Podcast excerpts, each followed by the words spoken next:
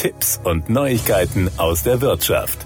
Inkasso-Unternehmen, die Forderungen einfordern, die überhaupt nicht bestehen, handeln wettbewerbswidrig. Der BGH entschied, dass dies auch gilt, wenn die falsche Forderung auf einem Identitätsdiebstahl beruht, der dem Unternehmen nicht bekannt war.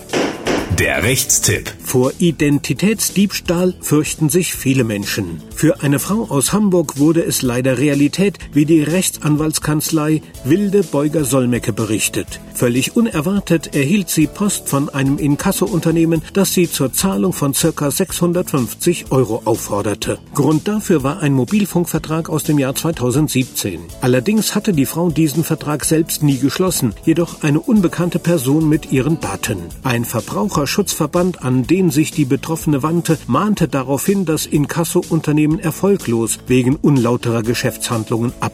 Auch eine Unterlassungsklage vor dem Landgericht Hamburg blieb ohne Erfolg. Jedoch bekam der Verbraucherschutzverband sowohl vor dem Oberlandesgericht als auch vor dem Bundesgerichtshof Recht und das Inkasso-Unternehmen darf die Zahlung nun nicht mehr einfordern. Laut Wilde Beuger Solmecke stellte der BGH in seiner Entscheidung fest, dass die Zahlungsaufforderung des Unternehmens eine irreführende geschäftliche Handlung gemäß 5 Absatz 1 Satz 1 und 2 Fall 1 Gesetz gegen den unlauteren Wettbewerb UWG darstellt. Denn nach der Vorschrift ist eine geschäftliche Handlung dann irreführend und untersagt, wenn sie unwahre Tatsachen enthält. Da das Vertragsverhältnis zwischen der Frau und dem Mobilfunkanbieter nie entstanden ist, handelt es sich unstreitig um eine unwahre Tatsache. Auch sieht der BGH die Forderung als geeignet zur Täuschung an. Es ist mithin umstritten, ob im Falle unwahrer Tatsachen eine Geeignetheit zur Täuschung überhaupt vorliegen muss. Der erste Zivilsenat des BGH sieht das Vorliegen einer solchen durch das OLG aber als rechtsfehlerfrei festgestellt an,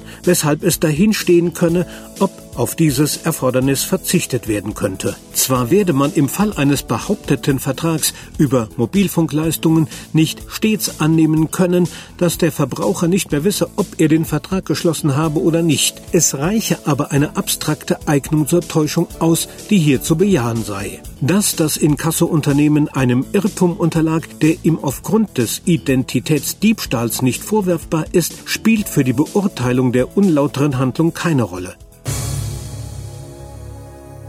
Das waren Tipps und Neuigkeiten aus der Wirtschaft.